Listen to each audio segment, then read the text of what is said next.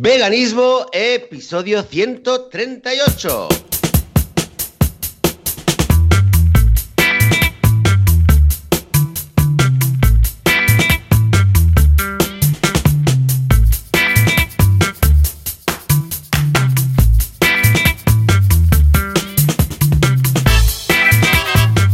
Muy buenos días, bienvenidas y bienvenidos a Veganismo, el podcast, el programa donde hablamos sobre temas relacionados con el veganismo, con cómo ser veganos, con la vida vegana, con cualquier tema relacionado con el veganismo. Esto es el podcast Veganismo. Yo soy Joseph de la Paz, autor de La Revolución Vegana y del otro lado, como cada domingo, tenemos a Juan Boluda. Muy buenos días. Hola, ¿qué tal? Muy buenos días, eh, muy fantásticos, muy veganos y muy domingueros. Escucha, estoy muy contento. Esta- hoy, hoy estoy, bueno, mm, contento por varios motivos. Estoy contento, mm, tetra contento, mucho, en general. Porque aparte de tener, ahora lo veremos, una invitada especial aquí en el podcast que siempre alegra el domingo, tengo muchas cosas que contarte, porque la semana pasada, pues como, ¿qué te pasó con la garganta? No sé qué pasó con la garganta, que estaba seco, no bebiste agua, Tiesa, no te hidrataste. Tiesa, tiesa, se ¿Qué- quedó tiesa la ¿Qué- garganta. ¿Pero qué te pasó? Pero bueno, tengo, tengo acumuladas varias cosas que contarte, pero, A ver, a pero ver, a antes ver, dime, a ver, a ver. dime, a ver, ¿qué pasó? ¿Qué pasó? ¿Qué hiciste? no, ¿Bebiste barro o algo? Pues Mira, a veces eh, estaba tiesa, realmente me desperté toda la noche ya me notaba, me notaba eh, mal de, de esto que pillas un frío, Mm, pero ya temprano por la mañana mm, me desperté tiesa, tiesa, aquello que no la puedes mover, que, que te duele, que no Muy mal, hablas y te sale una voz Claro, de la esto es vegano. Y bueno, esas Eh, cosas que- que... claro, una sopita sopa de pollo, claro, claro, claro. Somos raros Pero bueno, tampoco lo he investigado mucho. A veces hay cosas que dices, bueno, esto es lo que hay, de dónde, por qué. Y ya está, vienen Nada, van. tardó un día o dos y, y ya me ves aquí, ¿no? Bien, bien, bien. Ahí la gente estaba. ¿Eh? ¿Qué pasa? Que no bien, hay con la podcast. voz bien. Ah, sí. sí, la voz bien, pero, pero con ganas de escucharte. A ver, ¿qué, qué, qué ha pasado esta, esta Claro, claro, es que la gente estaba ahí. ¿Qué pasa? Que no hay podcast, estamos ahí en Anima en Vilo. Pues nada, escucha, para empezar, buena noticia, o sea que, Juanca, por favor, lo tienes preparado ahí, un aplauso enlatado, porque Portaventura ya tiene hamburguesas veganas. Efectivamente, eh, fue, bueno, los que me seguís Bien. en Instagram ya lo habréis visto, claro que sí. Escucha que nos fuimos al Far West y eso que dices, bueno, a ver, ¿qué habrá para los niños y para nosotros y tal? Una ensalada, pasta, y de repente viene mi mujer con una sonrisa de oreja a oreja y dice, "Ah, no te lo vas a creer. Y me enseña una captura, bueno, una foto que hizo al menú. Y sí, sí, efectivamente, hay hamburguesa vegana, pero, eh, una señora hamburguesa vegana con kale, con ah, cereales, ¿qué más había ahí? Quinoa, eh, bueno, de todo. O sea, mm, sésamo, que- que- vamos, muy rica, muy rica. O sea que con eso ya nos salvamos. Vivimos de hamburguesas durante tres días. No, porque luego también teníamos el buffet y el buffet en los hoteles, pues bueno, hay gran cantidad vegana, ¿no? Pero ah, estaba genial, porque típico que durante el día que comes en el propio parque, pues tienes salvación, porque esta misma hamburguesa estaba en todas partes. O sea, la habían incorporado en tanto en la Patagonia como en la Mediterránea, como en los principales restaurantes de cada área está. O sea que bien por aventura. Y me hizo mucha ilusión que fuera vegana. Y además, ojo, porque no llevaba nada de garbanzos ni guisantes. Y Paul, que es alérgico, ya lo sabéis, también pudo comer. O sea que bueno, o sea, súper realizado. Con eso yo ya repito por aventura, ¿vale? Y eso, ¿eh? Me hizo ilusión que era vegana. Claro, es lógico, ¿eh? Si vas a poner una hamburguesa para veganos y vegetarianos, pon para veganos. Y así, tanto los vegetarianos como los veganos, pues la van a poder comer. En cambio, si la haces vegetariana, Sí, y si- y- sí, ¿eh? pues solo los Y vegetarianos. si puede ser sin proteína de guisante, pues mejor porque también la puede comer Paul. Pues ahí está, efectivamente. oye. O sea que por ahí súper bien. Pero, eh, ojo, no todo queda ahí. Sino que hay una segunda noticia, que es que ahora ya formo parte, de forma oficial, del Anonymous Mataró. Gracias, Juanca. Muy bien. Eh, Juanca está. Hoy Juanca está despierto. ¿Qué pasaba? ¿Ayer no saliste o qué? Dice que no. Ah, bueno, bueno. bueno. Ah, aún. Vale, dice que tenía resaca del jueves aún. Bueno, bueno, bueno. Pues escucha, el caso es que, eh, como ya comentamos hace un par de episodios, yo tenía ganas de hacer un paso más, de algo de activismo. Y dices, bueno, algo más. Está bien el podcast, hace ya como tres años que estamos con el podcast, pero vamos a hacer alguna cosa más. Y busqué el tema de Anonymous Mataró. Y bueno, Anonymous en general. Y encontré que en Mataró había uno porque había mi hermana. Me pasó de cuando estaban en un día en una calle comercial, ah, que es La Riera, aquí en Mataró. Pues nada, me, mandó unas fotos y dije, ay, pues esto es que debe haber alguien por aquí cerca, sí, como tan cerca que hay uno en Mataró. Y entonces nada, me puse en contacto con ellos a través de Facebook, eh, Juan me contactó, que es el que lleva el movimiento aquí en Mataró, y me introducieron en un par de grupos de Facebook, ahí digo de Facebook, de WhatsApp. Uno que es para más unidireccional, que lleva la, ellos dos, los dos que organizan, y que avisan de, hey, habrá un cubo, montaremos un cubo, yo sé, pues el próximo día 4, por ejemplo, el próximo es el 4 de de mayo, ¿no? Eh, y es básicamente para anuncios. Y luego hay uno de Off Topic, eh, bueno, Off Topic, pero es todo vegano, pero que ahí es un poco a lo loco. O sea, todo el mundo habla de todo, cuando tienen problemas están de bajona lo explican, cuando lo que sea. Y somos unos cincuenta y pico, y estoy muy contento. Eh, porque sí que tenía yo algún grupo de amigos veganos y tal, pero aquí voy a conocer gente nueva, son todos muy majos, comparten cosas, cuando ocurre algo y yo sé, el otro día, ayer, ayer fue, uno estaba en el Fórum de la, eh, de la Cultura aquí en, en, Barcelona, en el Fórum, y, había un eh, espectáculo con magia y palomas y dijo, ostras, mira esto y los otros, ostras, pues lo vamos a compartir en redes. O sea, un grupo súper majo, muy bien, muy contento. O sea que animo a todo el mundo que interese, que se interese, que busque a ver si tienen un, un Anonymous en su ciudad o en su pueblo. Ah, le he dicho a Juan a ver si quiere venir un día. Ah, dice que, que, sí, que un día me ha contactado y me dice, sí, sí, vale, lo hablamos tranquilamente. O sea que seguramente un día lo traeré aquí. ¿Por qué? Porque igual en vuestro mm, pueblo, en vuestra ciudad, no hay un Anonymous. Entonces, igual podéis ser vosotros que lo empecéis. ¿Por qué no? Entonces, yo creo que puede ser un testimonio de mucho valor. Recordemos que los de Anonymous hacen esto del cubo, que es básicamente salir con iPads, con tablets, con ah, portátiles, con imágenes, con vídeos de lo que pasa en la industria cárnica y bueno, todo lo que conlleva la ganadería, etcétera.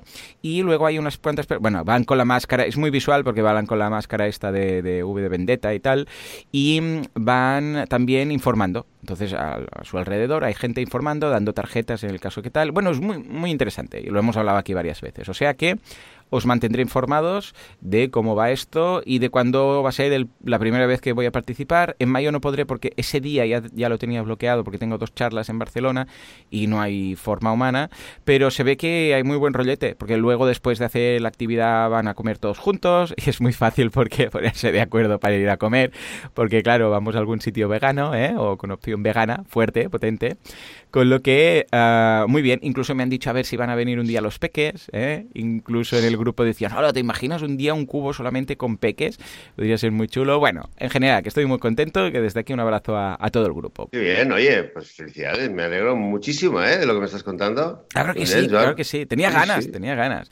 Y nada, finalmente, para, poder dar paso ya a nuestra invitada, que, que, me sabe mal que esté ahí, quería comentar que el tema de hoy, que va a ser un tema muy interesante, me ha recordado a cuando Laura, claro, nosotros nos hicimos veganos a unos cuatro años y pico, tirando para cinco ya, ¿eh? con la tontería. Eh, lo voy contando por la edad de los niños, ¿no? Entonces, ¿qué ocurre? Que cuando nos hicimos veganos, Laura tenía la tienda con productos no veganos. Porque claro, tenía lanas. Eh, recordemos que mi mujer tiene, bueno, ahora el luluferris.com es una academia de, cursos de costura para hacer desde casa y tal. Pero en esos momentos tenía la tienda. Y claro, había muchas cosas de telas y de y sobre todo, ya os digo, de temas de ah, lana, sobre todo cuando venía el invierno, que claro, nos lo encontramos ahí y dijimos, ¿y ahora qué vamos a hacer? ¿No? ¿Qué ocurre? Y hoy hablaremos mm, detenidamente de este tema con la invitada, pero ¿qué ocurre si tú ya tienes un negocio y resulta que este negocio no es vegano y te haces vegano, ¿no? Y un año después, ¿de acuerdo? De, bueno, un año después, tres, cuatro, cinco años después de que empezáramos todo eso, ah, estoy muy contento porque repasando un poco hemos visto que la transición que hicimos ah, fue muy paulatina, progresiva, pero que ahora evidentemente pues es todo 100% vegano, en el sentido que quitamos poco a poco ah, lanas a favor de algodones, de hilos, de otro tipo de telas que llevaban algún componente animal. Fue todo súper fácil, súper suave, ningún problema. Sí que había gente que venía a preguntar por lanas, pero bueno, les informábamos que no. Y ahora, al hacer el salto virtual, y ahora tenerlo todo en, luluferris.com, claro, todo lo que hace, todos los tutoriales ah, están pensados para hacerse con productos 100% eh, veganos. O sea, todo lo que, si ya use trapillo, use telas, use un hilo especial de no sé qué, todo lo que usa para todos los tutoriales, y, mirad que ya tiene más de 200 tutoriales, ¿eh? pero incluso algunos más antiguos los hemos ido modificando y cambiando. Ah, pues todo lo que hay ahí, desde el delantal a unos pantalones, a un no sé qué, todo, todo es 100% vegano. Y esto hace ilusión, porque quieras que no, dices, ostras, lo hemos conseguido, ¿no? Hemos transformado un negocio que tenía un punto no vegano, no como los que veremos a continuación, ¿eh? que eran 100% anti-veganos, pues un puntito a un, algo 100% libre de, crueldad animal. Y esto es, mira, pues también me hace ilusión y también hay subidón ahí. ¿Cómo lo ves? Oye, eh, fantástico. Pues felicidades también para luluferris.com, ¿verdad? ¿Has dicho? Sí, sí, sí. Bueno, si hay alguien que le interesa la costura o quiere hacerse... ah, pues mira, no había pensado, pero igual hay veganos que les cuesta mucho encontrar ropa, ¿eh? Porque ya sabemos que siempre hay ese porcentaje que dices, no, no, no, no me puedo comprar los vaqueros porque tienen la, la de esto de cuero, ¿no? O de piel, la etiqueta, y dices, Dios mío, qué rabia, pues, hey, una solución, acabarse haciendo su propia ropa. sí, y en tónica, en la tónica que estabas comentando antes de activismo, de Anonymous, pues ahora, eh, una vez ya eh, sacado todo elemento, todo ingrediente o elemento de higiene animal, pues la próxima etapa que le deseamos a luluferis.com es empezar a, sacar, son cursos ¿no? de, costura, pues curso para veganos que, que se quieran hacer la ropa. Curso para veganos que no encuentran ropa, curso para veganos que no saben cocinar, bueno, que no saben coser. Y al final será ah, costura creativa vegana, ya directamente. Eh, exactamente, y tal. Curso, ¿por qué no usar la lana? Entonces ya activismo, ¿no? claro. El activismo y la gente que va para porque quiere, quería comprar una tela acaba siendo vegana, activista y tal, y ya está. Claro que y sí. y lo convertimos en una tapadera de difusión vegana, ya está. Ah, pues mira, no esta es la visión, esta es la, dirección. Yo lo voy colando, ¿eh? ya lo sabéis. yo cada vez que hago una formación, un curso, lo que sea, voy a hablar, ya sabéis que cada, bueno, precisamente ahora el día 4 voy a hablar dos charlas el mismo día y tal. Siempre que puedo cuelo el ejemplo, ¿no? Por ejemplo, vamos a suponer que tenéis un restaurante vegano en Barcelona y queréis hacer Facebook Ads o queréis hacer no sé qué, ¿no? Siempre cuelo el... Ahí, lo dejo, ¿eh? El tema. Y por cierto, ayer, ah, sí, la última cosa, ya súper rápido. Ayer eh, empecé y no pude acabarlo porque luego ya mm, empezaron unas imágenes un poco más chungas y como tenía los peques por ahí, pues tampoco quería que lo vieran. Uh, Live and Let Life, eh, un documental que está, bueno, vegano evidentemente, que está en Netflix, que no lo había visto, lo tenía pendiente, tengo unos cuantos pendientes, ¿eh? Y lo empecé y me gustó muchísimo y es gente que se ha transformado al veganismo, que no lo eran y explican, pues bueno, típico que van entre cruzando los vídeos de esas vidas paralelas y van contando la historia de cada uno. Hay un cocinero, por ejemplo, que dice, ostras, es que yo pasé de servir foie y no sé qué, no sé cuántos, a transformar totalmente mi negocio, ¿no? Eh, muy interesante, no lo he acabado, ¿eh? pero os dejo el enlace, está en Netflix estos días. O sea que, live and let life.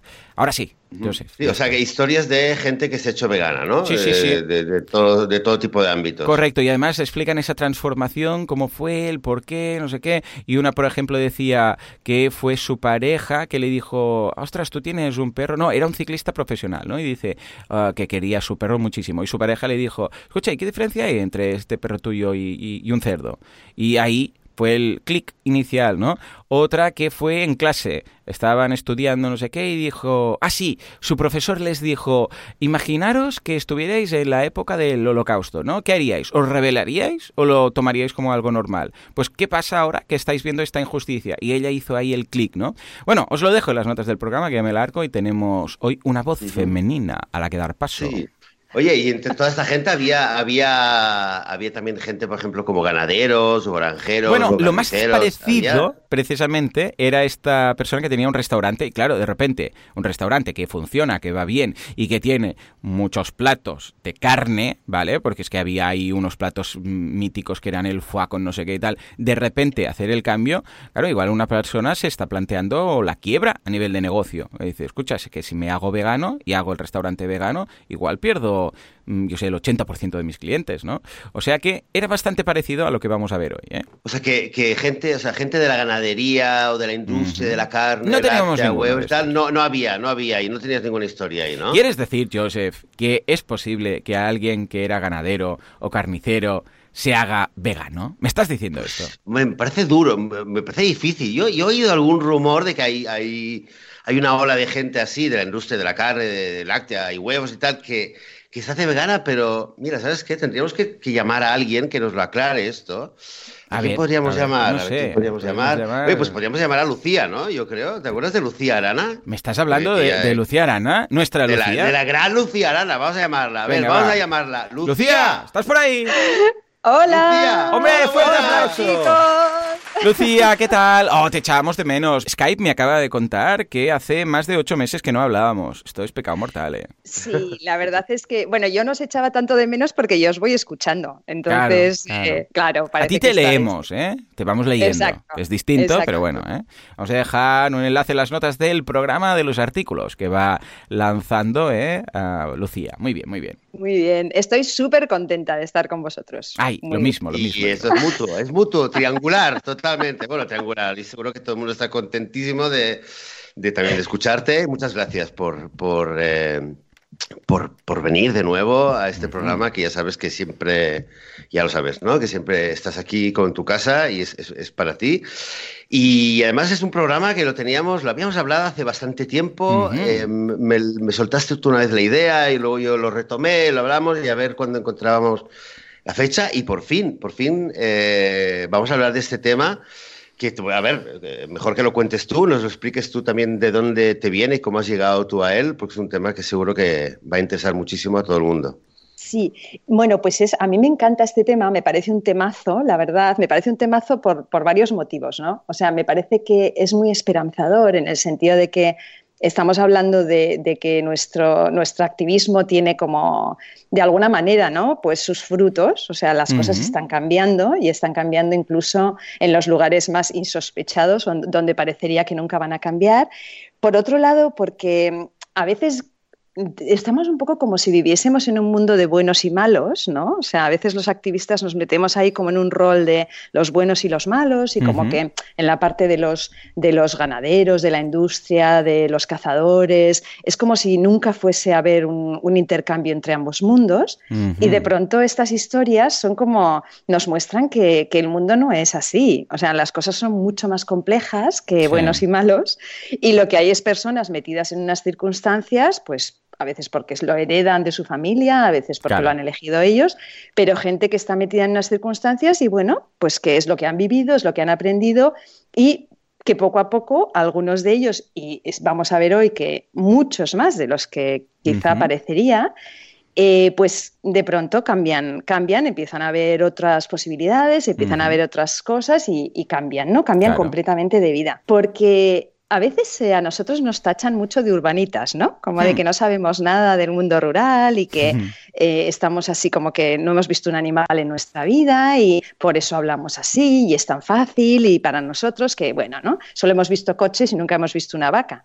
Pero es que los protagonistas de, del podcast de hoy han visto muchos animales, ¿no? ¿eh? Entonces, a mí esto me parece muy interesante. O sea, saben perfectamente de lo que hablan, con lo que su activismo es pues si quieres más valioso, ¿no? Si cabe. Sí, sí, sí. Entonces, sí, evidentemente sin despreciar a ninguna otra persona que no tenga ese contacto con los animales, pero cierto, porque como decíamos ahora con Joseph, nos vas a hablar precisamente de esto, ¿no? De gente que se ha reconvertido, gente que estaba en la industria cárnica por, varias opciones y resulta que se ha hecho vegano, ¿no? Yo el otro día hablaba con Laura y le decía, y os voy a lanzar la misma pregunta antes de empezar con estos ejemplos que nos vas a poner, es, eh, Lucía, Joseph, ¿Qué pasaría si vosotros, antes de haceros veganos, ¿vale? Eh, resulta que tuvierais, o, o, mira, mejor aún, ahora, en la actualidad, ¿de acuerdo? ¿Qué pasaría si ahora de repente, por lo que fuera, heredarais, y esto ha pasado a una amiga mía, heredarais una granja de cerdos? ¿Qué haríais? Imaginaros que ahora de repente es un familiar, un tío que teníais por ahí, lo que sea, y la heredáis. ¿Qué haríais? ¿La cerraríais directamente? ¿Haríais algo, una, reconversión, ¿qué, haríais? Sobre todo, imaginaros que depende de vuestra economía, de vuestra subsistencia, los ingresos de esa, de esa granja. Claro, es una pregunta que, bueno, todas esas preguntas hipotéticas, ¿no? ¿Qué pasaría? Sí, sí, sí, pero es curioso porque, claro, va muy súper en contra de todo, ¿no? Y los protagonistas de hoy tiene, tuvieron ese valor, ¿no? Claro, es fácil, es fácil para mí decir ahora mismo, ¿no? No sé ahora que, cómo respondería Lucía. Eh, me parece obvio, ¿no? Que la respuesta sería, eh, pues, o desmantelarlo o yo incluso, de hecho lo he pensado bastantes veces hmm. este último mes, en montar o reconvertir a un santuario o a un refugio. Aunque te arruines.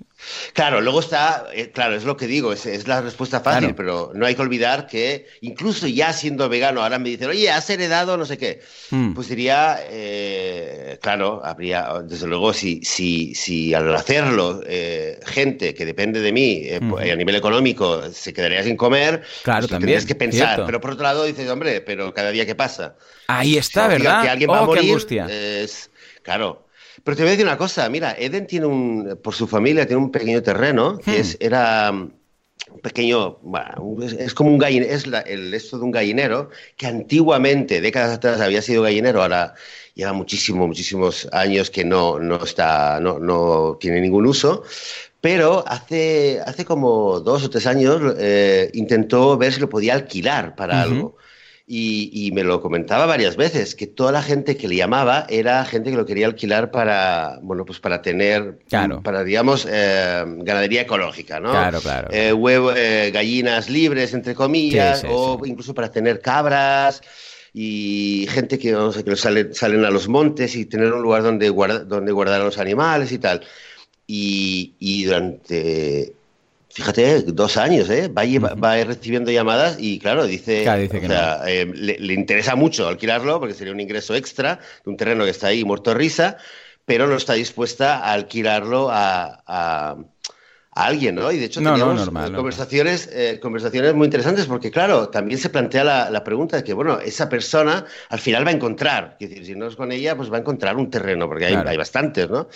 Pero claro, decía que aunque lógicamente dices, bueno, claro, pero es que si ese dinero lo, se lo alquilas eh, y ese dinero lo destinas a hacer algo por los animales, quizás sí que tiene sentido, pero por otro lado, ella, ella mm, claro, a nivel intelectual quizás puede tener sentido, pero no, no, decía que no, que no estaba ah. dispuesta. Es como una angustia, ¿eh? porque dices, claro, si lo cierro, aparte de arruinarse uno mismo, la gente que depende de ello, pero si no lo cierro, claro, cada día que pasa, pues más cerdos que van muriendo, pero ¿y si destino ese dinero a un santuario? Sería un sinsentido, porque dices, estoy financiando con la muerte de animales salvar a otros. Es, es, una locura, ¿no? Lucía, eh, tú que has estado indagando para este artículo tan interesante, cuéntanos tu punto de vista sobre todo esto. Pues mira, yo creo que lo primero que haría es ponerme en contacto con alguno de estos eh, entrevistados de mis artículos ah, que lo han vivido, lo han vivido. Entonces, mira, por ejemplo, tenemos un caso que a mí me parece especialmente bonito, que es el caso de Jan Gerdes, que es un hmm. alemán que heredó es que le pasó esto. O sea, heredó la. Tal cual. Sí, heredó, claro, él heredó la granja de, vacas de, sus padres. Bueno, heredó, él creció allí, digamos, ¿no? o sea, su familia se dedicaba a las eh, vacas lecheras, o sea, a la leche. Vacas lecheras, que es un término que no utilizamos, pero bueno, para entendernos, ¿no? Y bueno, entonces él, ¿qué pasó? Que, eh, lo que hizo fue, él veía que no, que no, que no, que no, que no estaba claro, ¿no? Él no tenía la disonancia cognitiva esta que conocemos también, y entonces em, lo que hizo fue mm, reconvertirla a granja ecológica, ¿no? O sea, intentar, mm, hizo como una especie de primer paso. Y en este paso conoció a la que actualmente es su pareja, que creo que era enfermera o algo así, Karin, y entonces eh, ella, bueno, tenía, era la que tenía, digamos, más claridad en este sentido. Y entonces entre los dos empezaron a, sentirse muy, muy, muy a disgusto con lo que estaban haciendo. O sea, tenían muchos problemas con llevar a las vacas al matadero y tenían muchos problemas con, el tema de, ordeñarlas para la leche y quitarles los terneros y demás. Entonces, eh, bueno, se sentaron a hablar y tuvieron este dilema, ¿no? Bueno, ¿qué haremos? ¿De qué viviremos nosotros? O sea, si queremos, porque Karin, él tenía mucho, mucho problema para ir a, llevar a las, vacas al matadero y Karin le dijo, pues si no quieres matarlas, ya no mm. las mates. Y entonces él le dijo, vale, pero entonces de qué vi. ¿Qué hacemos? tenemos aquí unas vacas. En realidad el dilema moral no lo tenemos. La parte que tenemos es la parte logística. Porque nosotros tenemos clarísimo que no tenemos el dilema moral. Ah, nosotros ya no. Entonces ellos ya estaban en ese punto entonces dijo, bueno, pues si no las quieres matar, no las mates, es así de sencillo.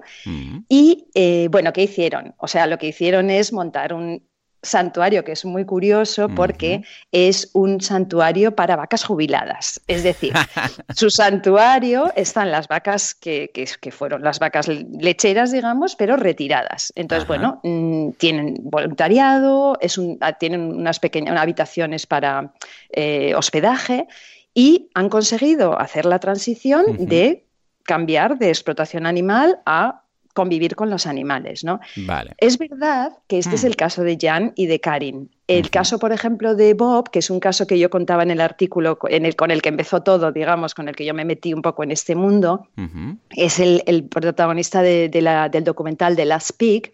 Bob, que pasa, también le pasó un poco lo mismo, él criaba cerdos ecológicos, o sea, animales felices, ¿no? Entre, comillas. entre comillas. Y entonces él, mm, con el tiempo, se hizo vegetariano, pero seguía criando cerdos. Claro. O sea, fijaros qué situación. Curioso, ¿eh? Curioso. Es, es muy fuerte, sí. Entonces, él, él creía honestamente, él lo explica en muchas entrevistas, porque además le, están haciendo el documental de, su transición, de este año de transición, que le, tardó un año el pasar de una cosa a la otra él de pronto, eh, él decía, bueno, yo prefiero que estén en mis manos de una persona éticamente que los quiere cuidar, que de verdad eh, respeta a los animales, que que estén en una granja intensiva de estas a lo loco, ¿no?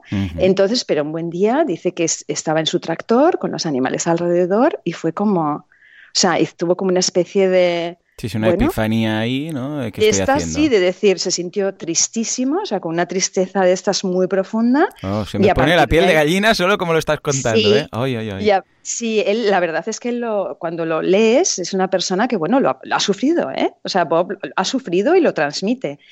Y entonces tardó un año. Claro, él decía, yo no le puedo ir hoy a mi mujer a decirle que el, porque además la ilusión de su vida era criar cerdos. Es que estamos hablando de personas que no son el enemigo, no son nuestros enemigos, son personas que realmente respetan a los animales, que han mm, creído en esto, que han creído que es una forma de, vida completamente legítima Claro.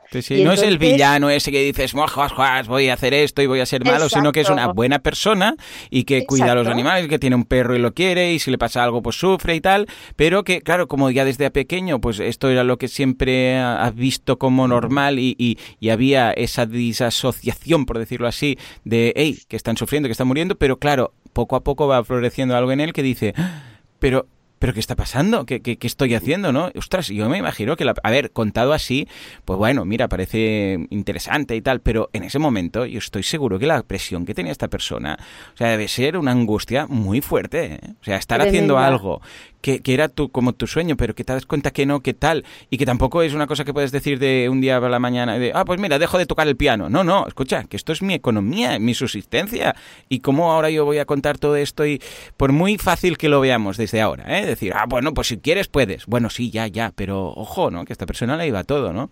¿Y qué, qué, qué pasó? Que estamos en vilo. Bueno, no, él, decía que si se lo contaba a su mujer así como, mira, mañana dejamos esto, la mujer se iba, o sea, se iba a separar de él. Es como, esto no le iba a tolerar la familia, ¿no? Bueno, ¿qué pasó? Pues eh, un año tardó en hacer la, en hacer la transición. Los cerdos de Bob fueron al matadero. Eh, no fueron a un santuario. No es una historia tan bonita como la de Jan, que pudo salvar a sus mm. vacas y que siguen allí. Mm. Y los cerdos de Bob mm, fueron al matadero. Y durante un año hizo la transición y ahora es granjero, digamos, es eh, agricultor de, agricultura ecológica, que es una de las cosas que varios de los casos que, he ido como investigando han terminado haciendo. O sea, al final la gente es gente de campo que lo que sabe hacer es esto. Entonces, no se iba a ir a Nueva York a una, a, una oficina porque se hubiera muerto de asco. No, no, no claro, claro. Pero la decisión es dura, ¿eh? Porque dices, ostras, que tengo que matarlo. Una, una amiga mía, María, desde aquí un abrazo que nos escucha, heredó una granja con 5.000 cerdos. O sea, ¿y qué haces con 5.000 cerdos, ¿vale? De, su familia dices, ostras, es que ¿qué hago? Al final, ella en ese momento no era vegana, entonces, bueno, mm, tenía esta, estos puntos de decir, ostras, esto no lo veo bien y como no estaba cómoda, se vendió el negocio, ¿vale? Lo voy a vender, ¿vale? Y ya está. Pero claro, ahora seguramente tendría ahí un dilema bastante más grande, porque sabemos que vendiéndolo, pues bueno, eso va a seguir, ¿no? O incluso el otro día Joseph que decía, bueno, es que si lo cierro, igual, pues mira, va a ser más demanda para otra granja de cerdos que va a hacer lo mismo. Vale, cierro esta. ¿Y qué? Pues bueno, los restaurantes seguirán comprando y comprarán a otras y les irá mejor y ganarán más dinero. Con lo que tampoco está clara. Eh, a mí me, angustia mucho, ¿eh? No tener una respuesta clara para todo esto. Sí, es, la verdad es que yo creo que es un tema muy complejo al que no le podemos dar soluciones simples. Entonces, estamos hablando de algo, bueno, estamos, lo que siempre decimos, ¿no? O sea, vivimos en un mundo no vegano, entonces eh, cambiar las cosas de, la noche a la mañana es como, es imposible y es muy frustrante, ¿no? Yo creo mm. que lo que tenemos que hacer es quedarnos con estos puntos de luz y visibilizarlos, que yo creo que es lo que estamos haciendo hoy, visibilizar a esta gente que tiene tantísimo mérito y que de alguna manera también ellos yo creo que inspiran mucho a otros, a otros en su lugar. Porque al final, si yo me imagino que estás en esa situación y vas mirando y vas leyendo y vas escuchando. Entonces, os cuento ahora, tengo un montón de casos, ¿eh? Yo voy va, cuéntanos alguno más. Pero os cuento alguno más porque son, realmente chulos. El último que, que, entrevisté para El caballo de Nietzsche, que es además muy reciente y por lo que me ha vuelto también el tema bastante a la cabeza, es Phil, que es un chico alemán, que además es como que tenía todo. O sea, el chico era de niño cazador. Madre Después hizo la formación para Matarife. Madre. Carnicero. Eh, criador de cerdos. O sea, ha tenido, bueno, todo, todo. Entonces, él hizo, bueno, fue, es como él explica, o sea, él dice, mira, yo no, ponía para nada en cuestión que la regulación de los, del medio ambiente y de los animales estaba en mi mano, que yo tenía que matar animales porque además me explicaba, me lo explicaba mi familia, me lo explicaba la gente que yo, en la que yo confiaba y yo me creí todas las milongas que me contaban sobre la caza. Yo pensaba que cazar era una cosa súper buena para el medio ambiente y que éramos los que más queríamos a los animales. Y luego matarife, o sea, imagínate, este chico ha estado en mataderos, matando animales. Carnicero, es que es muy fuerte. Entonces, él con el tiempo hace un... Claro, porque aquí lo, que piensas es, bueno, habrá, a través de todo esto, se habrá insensibilizado, ¿no? Habrá adquirido una sensibilidad nula a todo el sufrimiento, porque claro, si él era matarife, o sea, es que desconexión total y dices, esta persona nunca se va a reconvertir, ¿no? Me estoy preguntando yo qué, hizo ese clic, porque habrá algo, ¿no? Porque es que si incluso matar tú directamente no te transmite esa, esa pena profunda que, que tendríamos cualquiera de nosotros al hacerlo y se insensibiliza de alguna forma a lo largo de los años, cazando y, matando directamente.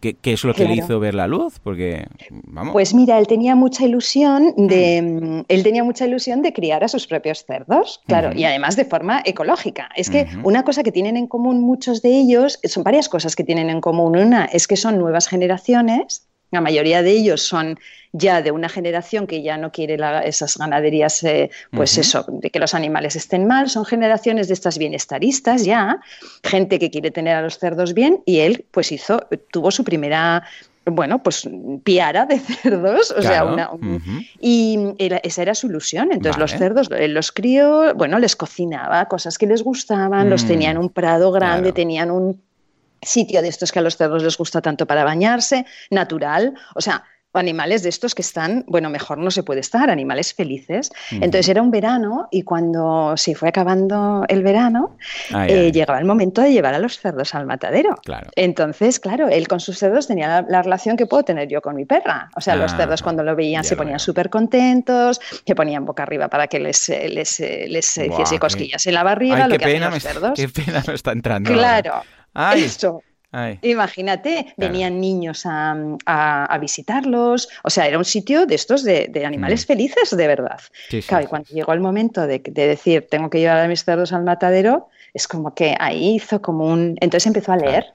Y se mm. metió en una organización de, protección, o sea, en una, en, una, en una asociación de defensa animal de Múnich. Y pasó de criar cerdos a meterse undercover en los mataderos a grabar lo que pasa allí. Qué fuerte. Claro. Entonces, ¿qué hizo? Hace unos meses hizo un mm. vídeo que se llama em, Carniceros contra la matanza de animales con cinco compañeros más alemanes que sacan su testimonio. Es un vídeo muy sencillo, lo han hecho en casa, o sea, es una cosa nada, nada sofisticada. Y cada uno dice, si yo he podido, tú también, tú también puedes, ¿no? Son cinco carniceros que dicen, mira, o sea, yo he hecho el cambio, tú también puedes. Y este vídeo se hizo viral, entonces a mí me llamó la atención, lo vi en las redes y fue cuando me puse en contacto y, lo entrevisté para el caballo de Nietzsche, ¿no? Entonces, es esto, o sea, al final estamos viendo que cuando a la gente le das la oportunidad de saber que hay una alternativa y de que las cosas se pueden hacer de otra manera, pues ocurren cosas y ocurren cosas súper emocionantes. Y Phil, ya para terminar con Phil, se dedica a hacer, aparte del undercover, que yo creo que ya mucho undercover no podrá hacer porque ya le conoce todo el mundo, porque ha mm. salido en todos los periódicos, pero hace también vigilias. Entonces se pone en la puerta de los mataderos y habla con los ganaderos que vienen con el ganado en el camión. Ajá. Entonces, claro, les dice, mira yo, y les explica, y les cuenta, y les dice, y dice que, o sea, la, reacción de los ganaderos muchísimas veces es muy positiva. Y cómo puedo hacer, y cómo hiciste, y cómo cambio esto, y cómo cambio lo otro. O sea que se puede, sí se puede. Vamos a buscar ese vídeo, lo vamos a dejar en las, en las, notas del programa, también el artículo de Lucía en Caballo de Nietzsche, para que lo podáis eh, leer y escuchar. Ah, bueno, ya veo que, mira, el vídeo está incluido dentro del artículo, o sea que os vamos a dejar el, enlace directamente para que veáis ambas cosas. ¿Mm? Sí. Wow, qué historia. ¿eh? Increíble. Realmente, realmente contar con, o sea, a nivel de difusión, divulgación de veganismo, claro, podemos subir los tres, hablar en público, contar, puede subir Gary Yorovsky, puede subir quien sea, cualquier activista, contar y todo muy bien, pero entra una persona que de entrada su, tarjeta de presentación es yo he tenido una granja, he tenido un matadero, he tenido una, explotación de, huevos o lo que sea, y esta es mi historia. Y tiene, tiene un impacto impresionante, ¿no? Ya de entrada, ya no solamente con los ganaderos mismos, sino con cualquier persona que lo esté escuchando. Impresionante, sí. Además, es un poco que pueden bloquear cualquier objeción, ¿no? porque cualquier cosa que les digan es como, mira, yo ya, ya lo sé, lo he hecho. o sea, mm, el, mira, otro caso que es muy bonito y además este sí es muy conocido porque lleva años dando conferencias por todo el mundo, es el de Howard, Howard Lyman se llama.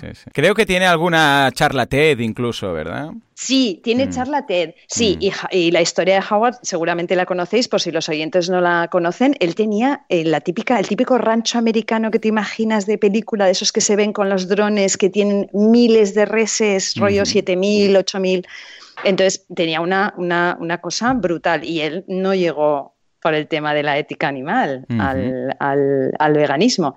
Él un buen día se levantó y, o sea, se despertó y estaba paralizado tenía un problema de, no sé si de médula o no sé qué pasó, hmm. porque dice que desayunaba, comía y cenaba hamburguesas, o sea, tenía una vida de estas de americano, de, película de americanos. y, y, el, bueno, y el médico, bueno, le, operaron, salió de la operación vivo. Y, el médico le dijo que bueno que algo tenía que cambiar en su forma de, de alimentarse. O sea, él llegó a través de la salud, pero a través de la salud se convirtió en un activista vegano que va dando charlas por todo el mundo y que va, bueno, sale en un montón de documentales, como decís. Y es lo que él dice, ¿no? O sea, es que todo lo que me contéis respecto a lo que no sabemos los veganos. Yo ya estaba ahí, claro. Yo ya he estado ahí. Yo he matado a más animales que ninguno de vosotros juntos, ¿no? Claro, claro, sí, sí. Es que es un testimonio que dices tú que es como, mm, a ver, sin desprestigiar a los otros, pero es como de más valor o de más fundamento porque puede rebatir todas esas palabras, todas esas opiniones, todas esas falacias de alguien que intente defender lo contrario, ¿no? Y dice, no, no, es que yo, sí, sí, esto que dices, ya lo sé, yo estaba ahí, yo vivía de esto, yo he matado más animales que, ti, eh, que tú, yo he comido más hamburguesas que tú, yo he visto más esto que tú. O sea, todo lo que dices, donde estás tú, he estado yo ahí, pero con creces. Y a pesar de eso, yo he hecho la transición. Y ahora mira, activista y se puede. Wow. Lo que yo siempre saco de estas historias es, por un lado, cuando vemos a personas, por ejemplo, que ha habido, no sé si habéis estado al corriente, pero hubo una polémica en la que ahora no es, yo creo que no, no, no debemos entrar, pero sí que ha sido un poco en redes y tal, con una, una chica que cría animales en, aquí en España, es una persona de estas del mundo rural, que ella, bueno, para ella criar sus animales es una cosa de absoluto respeto a sus animales y bueno, desde el mundo vegano hubo en Twitter bastante polémica, eh, de alguna manera porque ellos se, adueñan o, se, o quieren como que decir que el mundo rural es suyo y que los veganos no tenemos nada que ver con el mundo rural, entonces la gente de los santuarios salió diciendo, oye, perdonad, pero es que nosotros también somos rural y estamos eh, respetando a los animales, ¿no? yo lo que quería decir en ese sentido es que estas personas están digamos, más cerca de ser veganos que lejos. O sea, eh, soy, yo soy una inocente, ya lo sé, una naif y una optimista.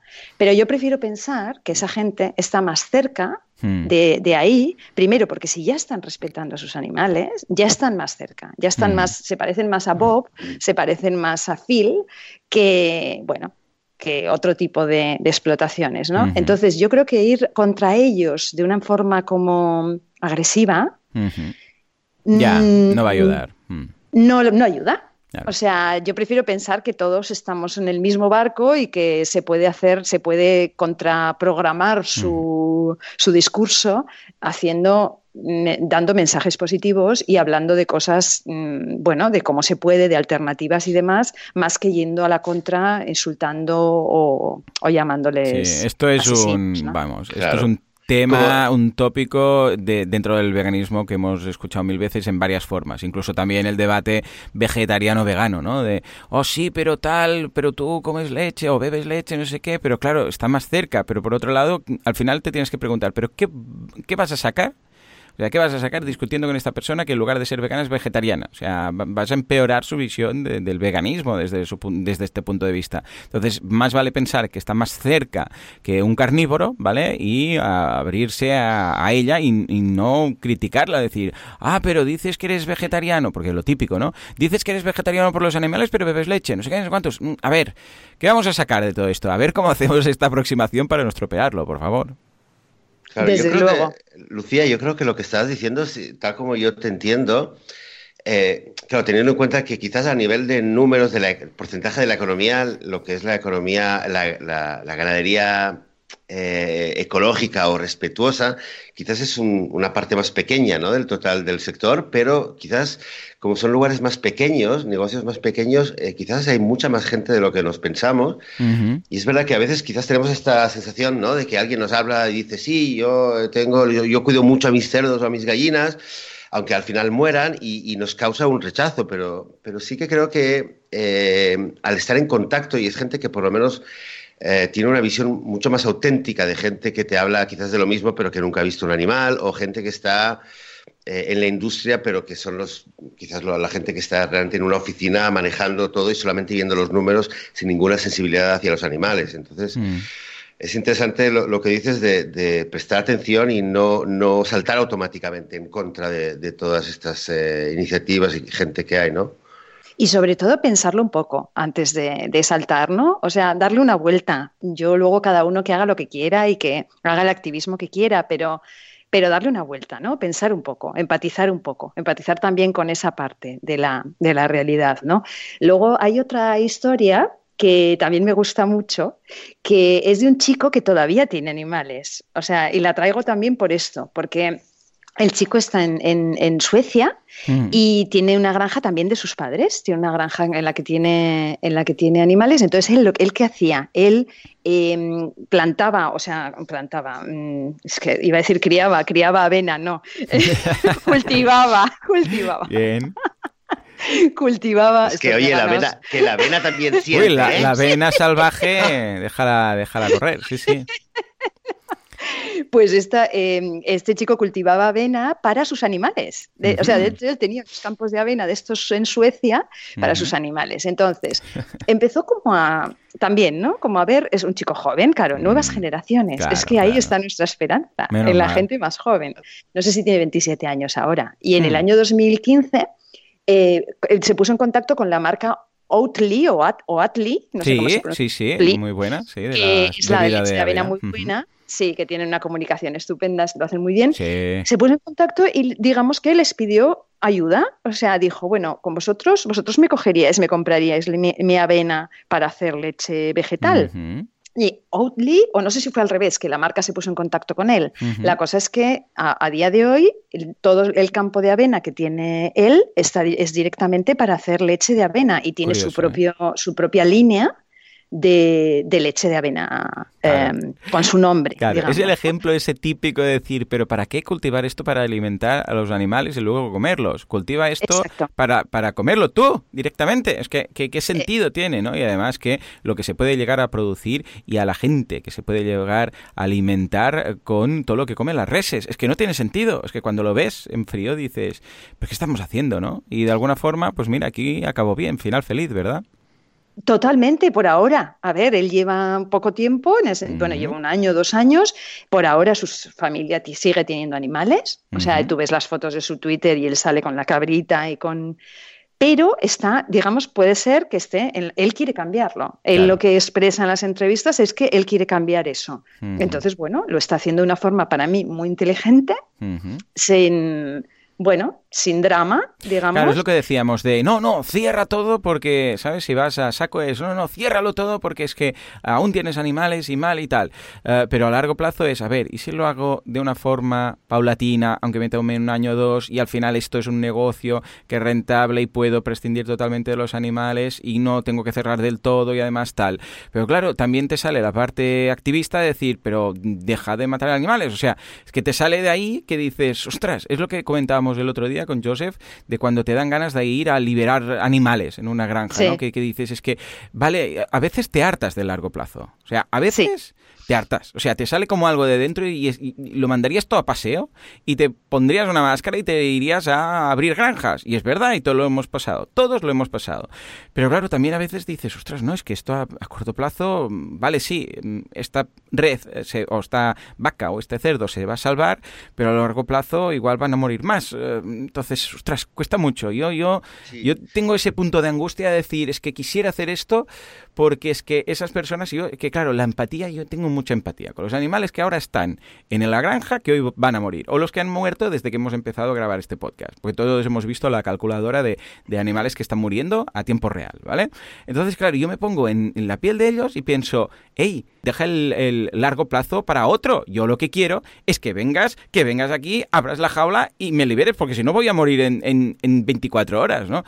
Y a mí me angustia mucho. Yo, o sea, hay días de angustia fuerte decir esto. oye, mm. Joan, déjame que te, te, puntualizaría una cosa, que estarás supongo de, acuerdo conmigo al final, pero claro, dices, te sale decir la vena activista, ¿no? Que cuando piensas a nivel a, corto sí, sí, activista más, es la ¿eh? plaza activista. Mm. Sí, bueno, yo diría que quizás no es, no es solamente el lugar, es el lugar más, mm, o la vena más emocional, pero también... Eh, cualquiera de nosotros que, en un caso hipotético, que te encuentras con una persona que, de la industria de, los huevos o de la carne, de, los lácteos, lo que sea, ¿no?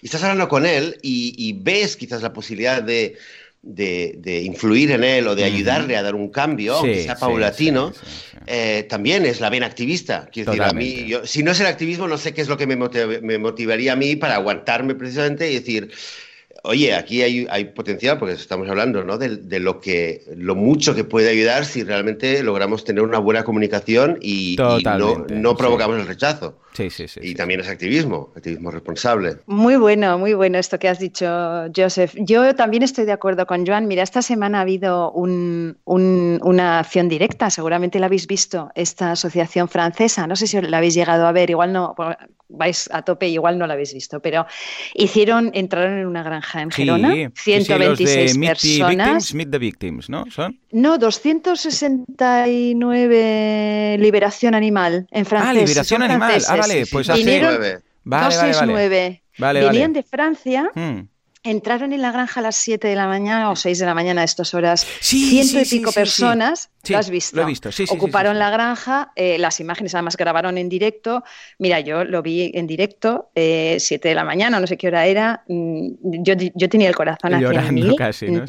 O sea, yo lloraba. Em, sacaron siete cerdos ver cómo sacaban a los cerdos, que los oh, cerdos estaban oh, aterrorizados, que no sabían que esa gente les estaba salvando, encapuchados.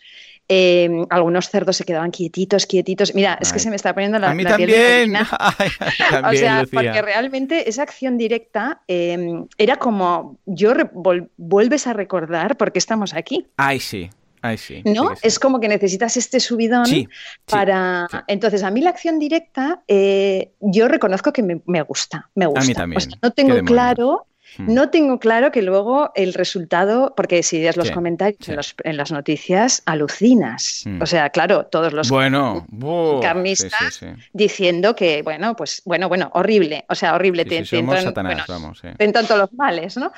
Pero es verdad que a mí la acción directa me gusta porque me parece visibilizar un tema hmm. Que a los que estamos ya ahí en ese es como que nos lo pone otra vez en la delante, luego como le saco la policía, los pateo, o sea, realmente el vídeo de la violencia policial es impresionante, o sea, un, un mozo ahí pateando a un activista es muy fuerte, eh, pero estamos ahí, ¿no? Es como hay que visibilizarlo, pero no tenemos que perder el de vista lo otro, que es lo que dice Josep, que es el activismo que quizá además en el que quizá nosotros somos eh, lo, hacemos mejor. El de contar, el de contarlo, ¿no? el de ser, hacer testimonio, pues a nuestra manera, ¿no? Pero estoy de acuerdo contigo, Joan. A mí me parece que, que la acción directa es necesaria, me parece que se hacía poco y se vuelve a hacer más otra vez. Ah, otra cosa que quería decir que se me había ido, es muy importante que esos animales lleguen a donde tienen que llegar, es decir, que lleguen a un santuario. Y para esto, todos los que aplaudimos la acción directa, tenemos que apoyar a los santuarios. Sí, señor. Eh, ahí está, ahí está. Venga, va, claro que sí pero sé que los santuarios pasan muchas dificultades porque estoy en contacto con santuarios un poco de forma interna y sé que pasan muchas dificultades y que a veces cuando piden ayuda, quizá no los santuarios más conocidos, pero los que son menos, cuando piden ayuda muchas veces no les ayuda nadie. Sí. Entonces, ¿Tú colaboras, tú colaboras, perdona Lucía, con, con me habías comentado que hay un par de santuarios que por, en España con los que colaboras, que los quieres solo mencionar, ¿con quién lo haces? Bueno, yo eh, le echo una mano con tema de redes sociales a, Esperanza del Valle Encantado. muy bien. Que es un santuario que es menos, digamos, mediático que sería Gaia o que podría ser el santuario vegan, pero todos necesitan ayuda. O sea, no estoy diciendo que ayudéis más a unos que a otros. ¿eh? Yo creo que hay que ayudar al santuario de tu zona y al que más te apetezca y ya está. Pero me refiero que para que eso funcione se pueda liberar animales de una forma responsable sin hacer barbaridades, esos animales tienen que ir a algún sitio y esos animales van a vivir una larga vida, con lo cual hay que apoyar a los santuarios. ¿no? Era un poco por cerrar el círculo de, Totalmente. del discurso. Un día deberíamos eh, hablar, eh, bueno, ya hemos hablado en ocasiones y hemos dedicado episodios solamente a hablar de santuarios, ¿no? Pero un día deberíamos ver también la parte em, de marketing y de eh, monetización, pero claro, es que es un gran problema porque dices, y esto lo he hablado también con mucha gente que tiene santuarios, santuarios que dices, vale, vivir solo. Y os lo digo por experiencia con no, no, del mundo vegano, sino de marketing. Ya sabéis que yo me dedico al marketing online, o sea que y, tema de donaciones y crowdfunding social y lo he tocado mucho con muchos clientes por otras causas, ¿eh? que no son todas animalistas. Vivir de solamente las donaciones es muy difícil en España, muchísimo, extraordinariamente difícil, mucho. ¿Vale? Muchísimo. Cualquier ONG, pues lo sabrá y me dará la razón, ¿eh? A no ser que sea una ONG súper conocida y nos vayamos, yo que sea, a un Caritas de turno, a un Vicente Ferré, ¿vale? Pero ah, si tú tienes un santuario o cualquier otra ONG, claro, entonces, ¿qué pasa? Que, mm, ¿cómo si en el momento en el cual tú monetices, o sea, ofrezcas algo a cambio, sea lo que sea, sea visitar el santuario, sea lo que sea, un grupo tal, lo que sea, ¿eh? que la gente aquí en España, ojo, está más dispuesta a pagar por ello que dar simplemente dinero a cambio de nada, porque es así, o sea, no es que yo lo diga, es que es así, punto, lo sé, o sea, cuando dices, hey, mm. ayudadme, hay una un porcentaje de conversión. Cuando dices, hey, ofrezco esto a cambio de tal y tengo una labor social lo que sea, esto funciona mucho mejor si hay algo a cambio, punto, ¿vale?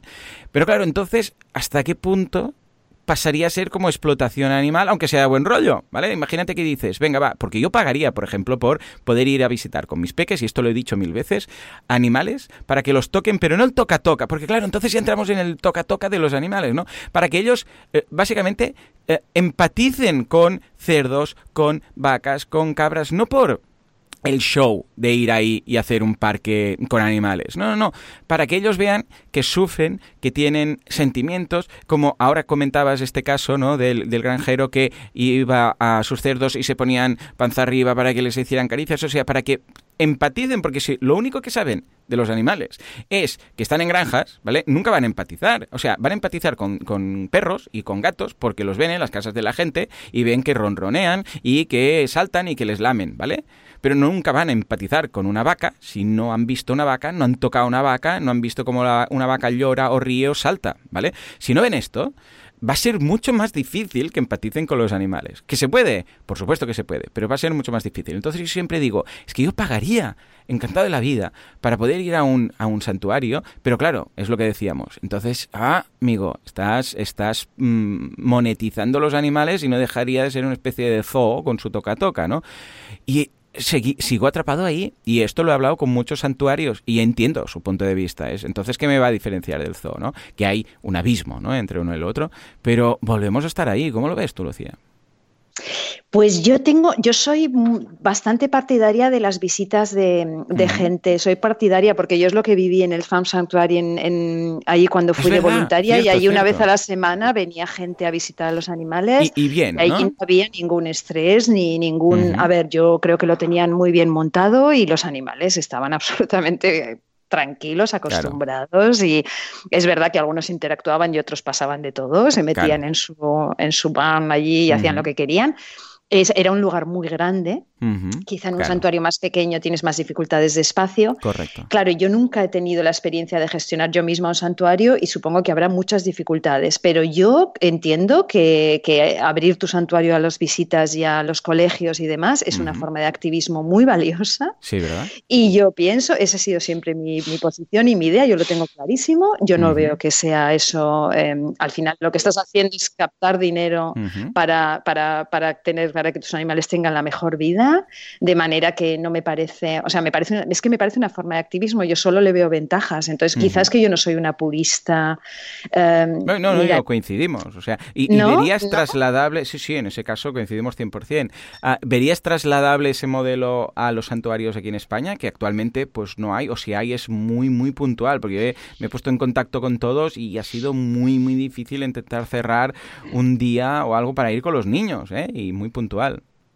Yo creo que hay alguno que lo está haciendo. Creo que, por ejemplo, hay uno en el norte que es eh, Corazón Verde, que hace visitas. Creo que están en Navarra. Y ellos creo que lo están haciendo.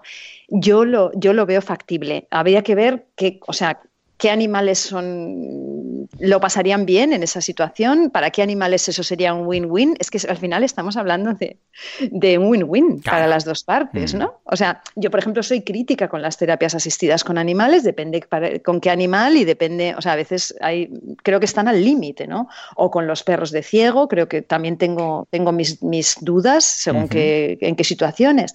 Eh, pero en este caso, por ejemplo, de los santuarios, yo creo que puede, o sea, si el espacio es lo suficientemente grande y las visitas se hacen de una forma respetuosa, es que no solo eso, yo pienso que, de hecho, mm, las visitas, los voluntariados, yo creo que en un santuario se puede aprender muchísimo más de los animales que en una granja industrial. Totalmente, totalmente. Entonces, si tú quieres hacer un estudio sobre, por ejemplo, sobre cómo son de verdad los cerdos, pues haces un voluntariado de larga duración y finalmente mm, vas a poder saber cómo es un cerdo de verdad, ¿no? Bueno, mm, dentro de, ¿no? de lo que cabe, pobrecitos que están genéticamente tan modificados, pero Ay, sí, pobre.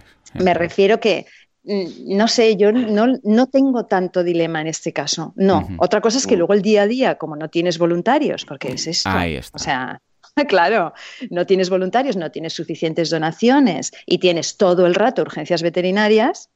Otra cosa es que el día a día te coma y tú no puedas hacer esto, porque igual necesitas una persona que organice en el santuario de Estados Unidos. Había una persona, a ver, es que estábamos no sé cuántas, cuántos empleados había, pero yo creo que en el Farm Santuario a día de hoy hay como 80 personas trabajando. Es que ese es el modelo. Tiene que ser sostenible y tiene que haber gente cobrando nómina de eso. Sí, sí, y debe haber ingresos, por lo tanto, y si dependes única y exclusivamente de las donaciones, estás frito. Es que no hay más, no hay más. Sí, bueno, y de la, organización creo que es muy importante lo que decías, porque si, si, una, si la visita al santuario se, convierte realmente en un, eh, en un caos a nivel de organización y acaba siendo algo que, que sí, que estresa y que, eh, y que se mm. hace desde un sitio de desesperación, ¿no? Por tener más ingresos o visitas o de cualquier manera, sería problemático, pero bien, bien planificado, bien, bien organizado como dices tú, Lucía, es una forma de activismo, creo que es muy importante. Y quizás idealmente, eh, y en un mundo ideal como querríamos, estas visitas eh, como forma de activismo se, estarían combinadas con gente que no solamente tendría a visitar,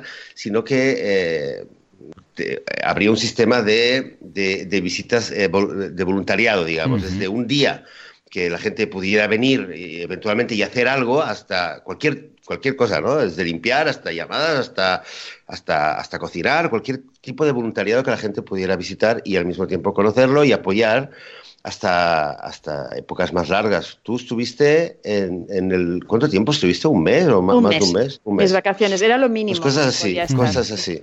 Mm. Mm. Y donaciones, claro, entre mm. todo, un poco. O sea, yo lo veo como un rango, ¿no? De, de, ayuda, de ayuda a un santuario, que sería desde una visita que gente que es la visita con una, con una donación eh, de una vez hasta, hasta ir por, por unos días o, dar una donación. Y así sí que sería sostenible y como, volviendo a lo que decía Joan, em, em, completar la acción directa, ¿no? Porque, claro, está bien, hay que liberar, pero, pero luego hay que pensar qué se hace, qué, qué se hace después, ¿no? No es tan simple, por desgracia. Apoyemos, ayudemos, apoyemos y apoyemos a los que están en la transición. oye, eh, eh, Lucía, antes, antes de terminar y bueno, de concluir de alguna manera, sacar estas conclusiones así a, eh, medio plazo, hay una historia que en el documento que nos habías enviado esta semana también sobre el tema, también me, gustaría que, nos contaras la historia de, espera, a ver si, si encuentro el nombre, es el señor Basantakumar. Madre. ¿no? Basantakumar. Soy originario de, Sri Lanka. Pero a ver, cuéntanos, cuéntanos porque había algo que, que, en la historia que me pareció también muy bonito, ¿no? Muy emocional. Sí, es muy cortito porque llevamos una hora y cinco. Ya ves, pasa cuando vienes Lucía, el podcast ya normalmente pasa rápido, porque cuando vienes Menudo tú, rollo vuela, tenemos. Vuela. Os lo cuento muy brevemente. Venga, Bueno, pues este, este hombre además salió, este, este lo, vi, lo vi en el país, fíjate, esta noticia, ¿eh? este, y lo sacó la BBC. Este hombre lo que pasó era criador de ovejas. Entonces lo que pasó es que iba camino del matadero, chicos, con las ovejas en el camión. Esto es de película. Y ¿eh? pegó un volantazo. ¿Qué me dices? Y se fue a un santuario. ¿En serio? Pero a ver, a ver, que me ubique yo. ¿Eran, eran suyas o él ¿eh? era el transportista? ¿Cómo iba esto? Ubícame. Él era el creador. Él era el que... Es que, claro, los, Tuvo la epifanía en un stop por lo que me estás contando, en un cede al paso y pegó volantazo cual película de, vamos, de, final feliz y se las llevó a un santuario, en serio. Sí, pero además yo creo que el, matadero, imagínate, estaba cerca y el santuario estaba a, 200, y pico kilómetros. Madre, claro, miró y dijo, no hace falta repostar, tira millas. ¿En serio? Wow, al contrario, más mérito tiene. Es decir, no solamente fue algo de repente de, que le dio y luego ya no se puede repetir. Seguramente tuvo que parar a poner gasolina, tuvo la oportunidad. Claro, claro. ¿Qué estoy haciendo? Vuelve, vuelve, vuelve. Que, que si no, luego. Pero no. ¿Y qué eran ovejas? Pero dices? Ovejas, ovejas. Yo me imagino las ovejas detrás todas, sí, sí, sí, Rollo, ya tenían el panorama, ¿sabes? Película diciendo, sí, sí, vale, estamos contigo. El, las lanudas, estamos contigo. Muy bien. Ahí hablando, ¿qué? Que se lo ha repensado, que se lo ha repensado, que no. ¿Qué me dices? No, sí, sí.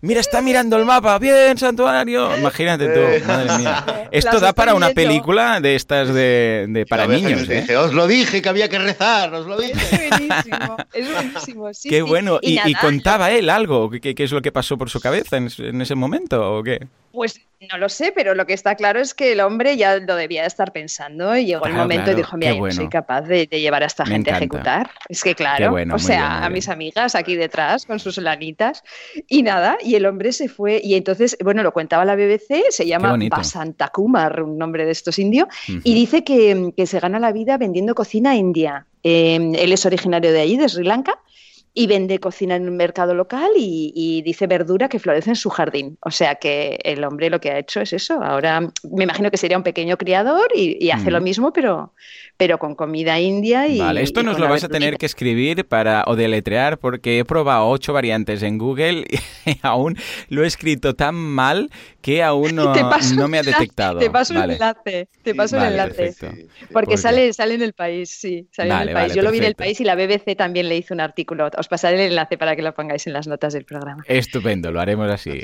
muy bien. Ah, pues mira, ¿con qué nota más divertida finalizamos el programa? Me ha gustado esta historia, lo voy a buscar. Optimista, optimista, porque como decías al principio, Lucía, realmente es un tema que que da mucha esperanza.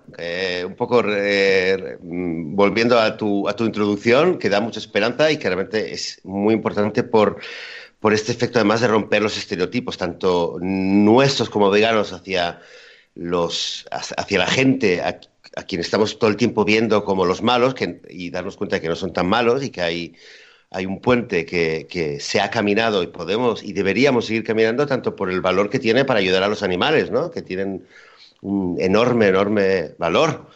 Y, nada, quería añadir que yo también en las últimas semanas, además, con muchas cosas que estoy haciendo, estoy encontrándome con, muchas, muchos más casos de estos, curiosamente, eh, de gente de la ganadería, gente de, del mundo de la industria de la carne en general, que se está dando, se está dando cuenta de que hay algo que no va y está cruzando el puente y, es mucho más difícil de lo que nos podría parecer mm. y ojalá, ojalá, mira, ojalá Lucía que pronto podamos hacer otro programa con historias nuevas. Con, historias nuevas.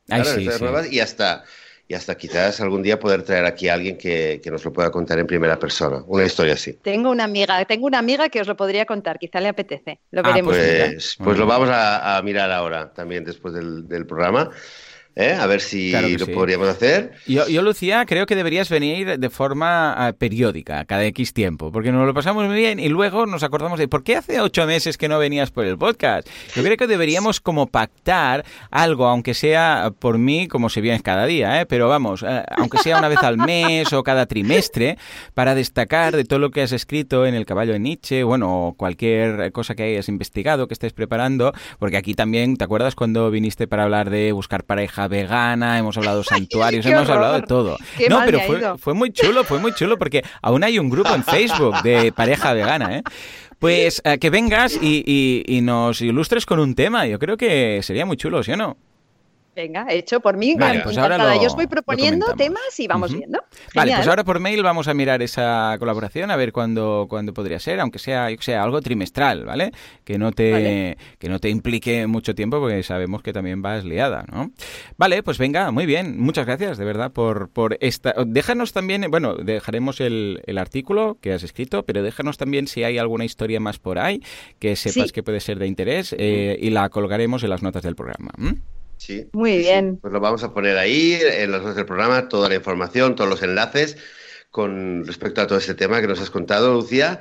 Y, también, mira, no, nos estamos olvidando, porque lo habíamos comentado al principio también, queremos recordar que eh, habíamos tenido hace dos, dos o tres semanas a, Leo Anselmi eh, hablando del proyecto de Zoo 21 y la, votación que hay en el Ayuntamiento de Barcelona. Habíamos comentado con él que la votación tenía que ser el 28 de abril, finalmente va a ser el. No, habíamos dicho que el 25 de abril, finalmente va a ser el 3 de mayo, que es un viernes. Eh, o sea, va a ser dentro de. Hoy es 21 de abril, estamos grabando este programa, pues nada, dentro de unos 10 días aproximadamente, 3 de mayo. Y bueno, y además, Joan, nosotros no vamos a poder estar el domingo que viene, ¿verdad? O sea que por lo menos esta vez no va a venir de sorpresa. Sabemos que Correcto, el próximo domingo porque no voy podremos a estar, grabar. A ver, yo haré una prueba porque eh, básicamente voy a estar en Bilbao. Entonces ahí estoy en un ah. Airbnb y no sé exactamente. ¿En tu tierra, Lucía? Pues mira, igual nos podemos ver, igual nos podemos ver. No, porque ahora ¿dónde estás? Ahora estás en Barcelona, claro. No, no, claro, claro, no se puede. Pues nada, voy a estar ahí en Bilbao y entonces no sé qué voy a encontrar. Entonces no, quizás no va a haber episodio, pero, pero si lo logro y resulta que aguanta bien el wifi y todo, entonces mm, pues te avisaría Joseph, y te diría, porque voy a estar ahí unos cuantos días, voy a tener tiempo de hacer pruebas, y si veo que es factible, pues te aviso y, grabamos. Perfecto, perfecto. Pues en todo caso, por si acaso no, no, sale, pues recordaros esto, que la, la eh, quien esté por Barcelona o cerca o se anime, el proyecto, la votación para, para poder eh, eh, crear el primer precedente de una alternativa al zoo actual, el zoo 21, la fiesta o protesta que, nos estaba contando Leo Anselmi, va a ser el 3 de mayo, viene el 3 de mayo en Barcelona. Y nada, pues ya veremos si el próximo viernes, el próximo domingo vamos a poder estar o no. Y, Lucía, muchísimas gracias y ahora vamos a ver cuándo, no vamos a dejarlo para, próximos contactos, sino que vamos a intentar ver ahora mismo cuándo podemos hacer otro episodio juntos, porque es un, es un gusto y además que aprendemos mucho y creo que todo el, mundo, todo el mundo sale ganando y aprendiendo muchísimo de todo lo que nos cuentas y de, como dice Joan, de oír tu dulce voz, que me sumo también, porque es verdad. así, que, así que ya está. Muchas ¿Eh? gracias, chicos. Yo os digo hasta pronto y gracias, gracias por invitarme. Hasta pronto. Pues muchas gracias y muchas gracias a, todas vosotras, a todos vosotros que nos estáis escuchando como cada domingo, por vuestro apoyo, por compartirnos, por eh, darnos el, like o la valoración en iTunes, en iBox y por estar ahí escuchando, dando vuestro feedback, vuestros comentarios. Muchísimas gracias. Nosotros volveremos dentro de una semana o quizá dos esta vez. Mientras tanto, que tengáis una muy buena semana vegana. Adiós. Adiós.